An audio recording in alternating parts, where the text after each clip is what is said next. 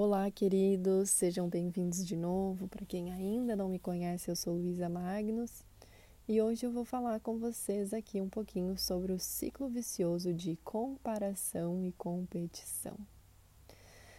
É um ciclo vicioso aí que ele vem aumentando com o passar do tempo, principalmente com o boom do capitalismo, revolução industrial e entrando e continuando até hoje. E vou trazer para isso um pouquinho agora da consciência da medicina tradicional chinesa sobre as energias Yin e Yang, né? Onde o Yin, ele é aquela energia do feminino, né? A energia da, da sensibilidade, de interiorizar, olhar para dentro. E o Yang é aquela energia de mais racionalidade no masculino, de produtividade. E essas energias, elas precisam estar em equilíbrio, porque uma não exclui a outra. Muito pelo contrário, uma dá nascimento para a outra. Então elas estão sempre ciclando em troca, em conexão. Uma não existe sem a outra. Então elas precisam encontrar esse equilíbrio. E na nossa sociedade atual, né, nesse ritmo que nós percebemos de alta produtividade super intensa, a gente vai vendo que essa corrida contra o tempo, ela vai ficando cada vez maior, a busca material pelo sucesso também, né? Essa busca, busca, busca, busca sem fim. E aí a gente percebe que há um descompasso, uma desconexão dessas duas energias, que o yin, essa energia tem mais do feminino, ela tem ficado mais de lado, né? Então, isso vai intensificando a, a, o yang, ele exagerado, vai estar tá intensificando essa corrida contra o tempo e está nos afastando do nosso interior. Porque quando a gente fala do yin, a gente está falando, lembra, de interiorizar, de olhar para dentro, dar sentido para as coisas que acontecem, dar tempo ao tempo, sabe? Aquela coisa da paciência. Então, pessoal, é como se isso tivesse a gente estivesse perdendo aquela sensação, aquela crença de que é possível sim viver uma vida tranquila, uma vida feliz e plena, com sucesso sem a gente precisar competir, sem, sem correr contra o tempo, sem precisar se esforçar demais. Então, pessoal, o que acontece é que nós criamos esse ciclo de competição e comparação. A gente começa se comparando demais, então compara o que eu tenho feito com a pessoa que está do meu lado.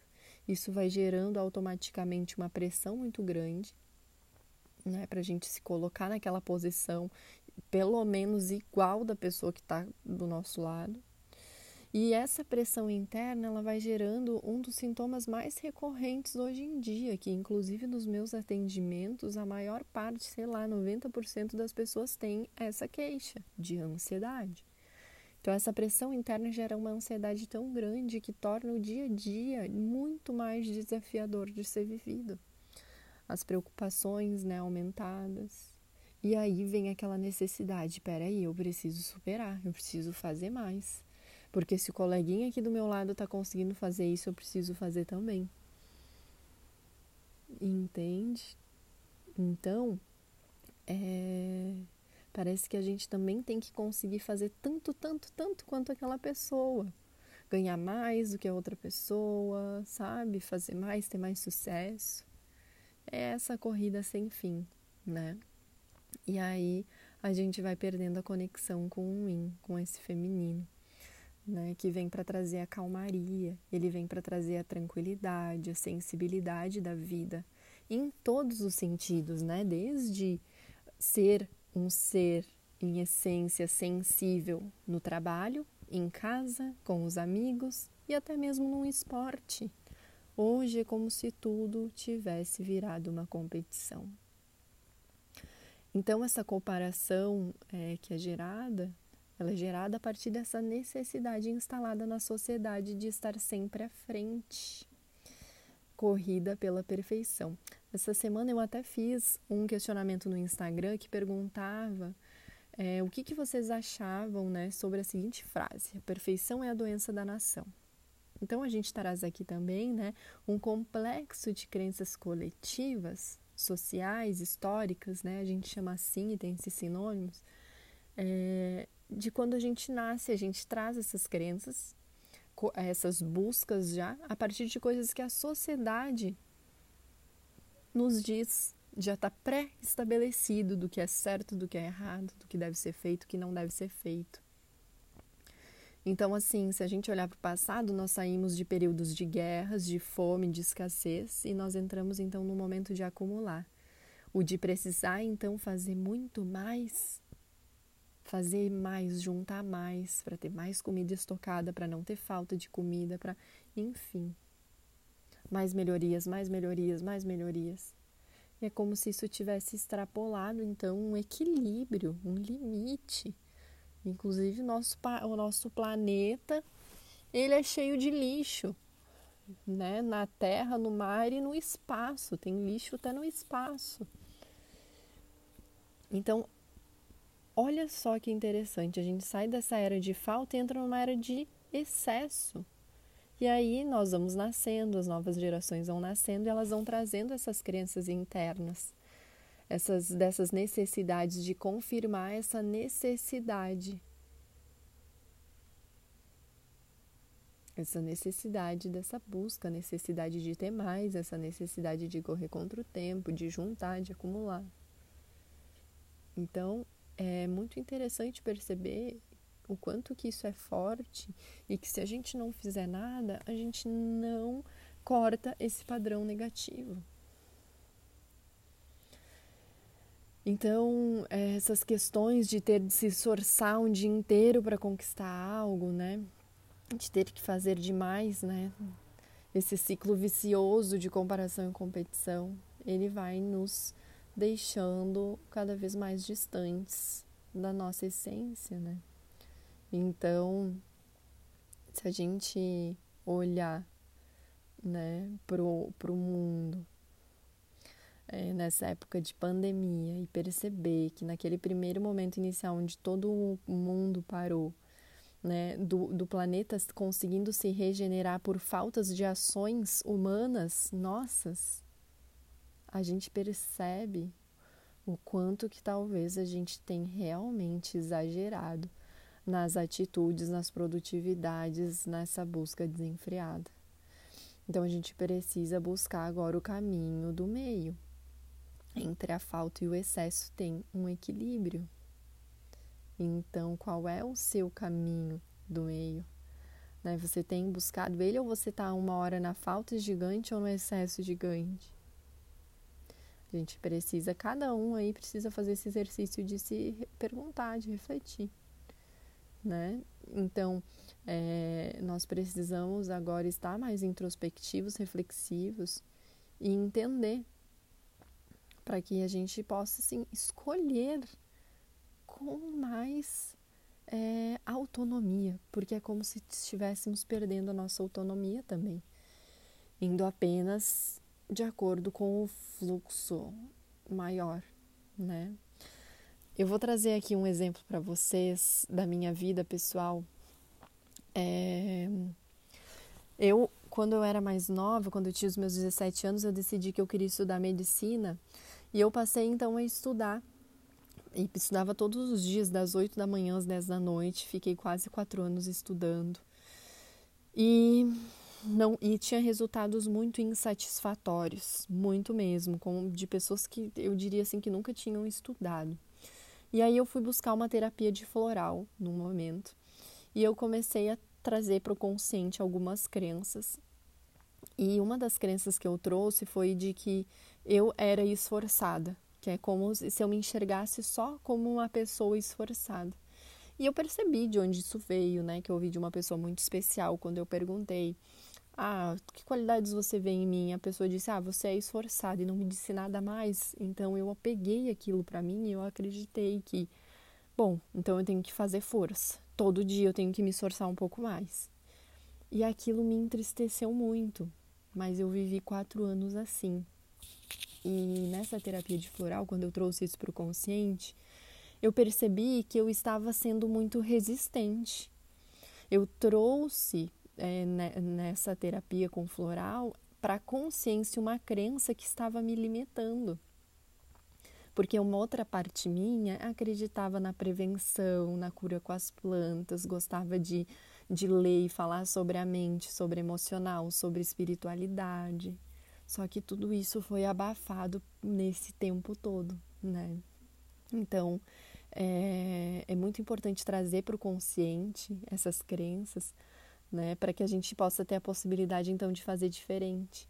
Então, assim, em um mês eu consegui, eu desisti de fazer a, o, a medicina e acabei já estava matriculada nos vestibulares, né? E quando eu fui fazer o vestibular, então foi quatro meses depois, eu tive um melhor resultado nos quatro anos quando eu já tinha, já não estava nem estudando mais, foi o melhor resultado que eu tive. Ele não era suficiente para passar, mas aqui eu foi a primeira vez que eu corrigi uma prova sorrindo, com uma leveza gigantesca.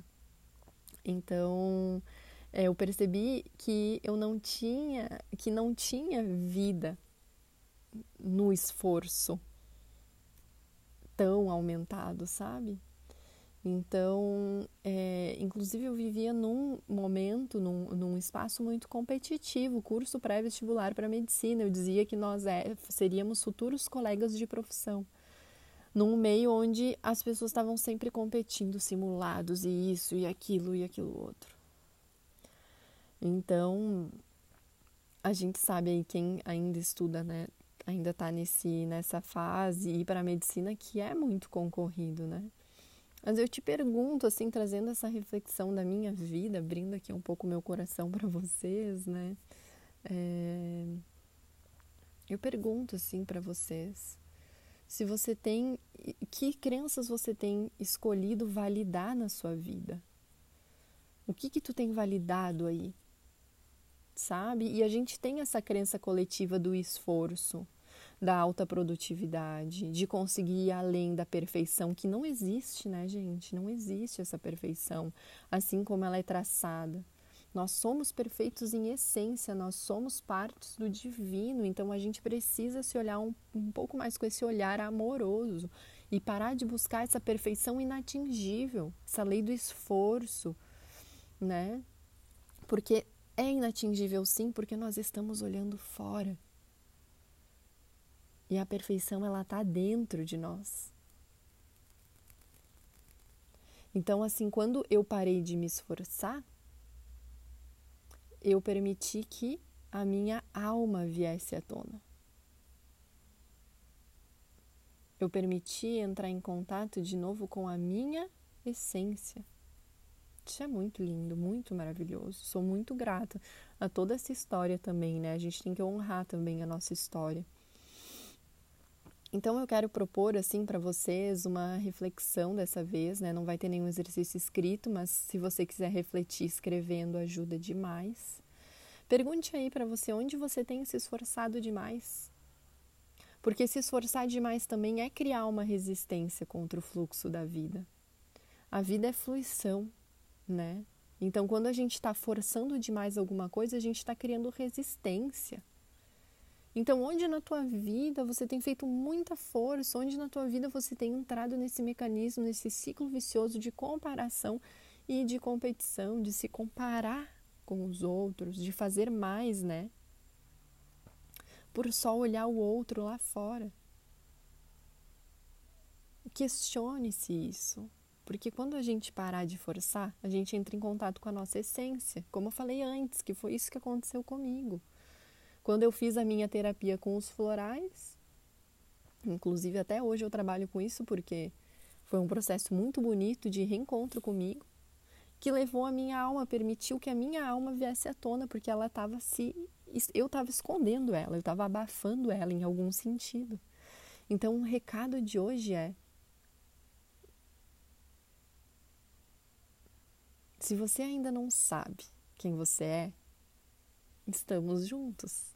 Essa é uma eterna busca. Se você não sabe ainda o que, que a sua alma veio fazer aqui, tá tudo bem. Porque nós não somos fixos, nós mudamos o tempo todo. Então, se você começou aí um processo há 10 anos atrás e você sente que você ainda não sabe quem é, tá tudo bem. Isso vai, você vai continuar na sua vida desconstruindo e reconstruindo para se encontrar. São os processos de desconstrução e reconstrução que nos aproximam de quem a gente é. Então a vida é impermanente. Tudo é impermanente. Então, pessoal, é, desconstrua e reconstrua. Você não está fadado a algo que você escolheu há 10 anos atrás e pronto e acabou. Não, não existe essa lei do esforço, existe a lei da alma, do amor incondicional, da gente se merece, que a gente merece ser feliz do nosso jeito, né? Pensando sempre na compaixão, no coletivo, em harmonizar o coletivo. É isso. Então, é, hoje, por hoje é só. Acho que eu já falei bastante. E inclusive convido para você entrar lá no meu Instagram e me responder essa pergunta que eu fiz num post, né? Se você acredita que a perfeição é a doença da nação, me falar um pouco do, do, do podcast também, caso você queira ir lá falar do seu sentir. É, vou gostar muito de ouvir o teu sentir sobre esse assunto. Eu agradeço por ter ouvido até aqui e desejo que todos nós tenhamos uma ótima semana. Super gratidão.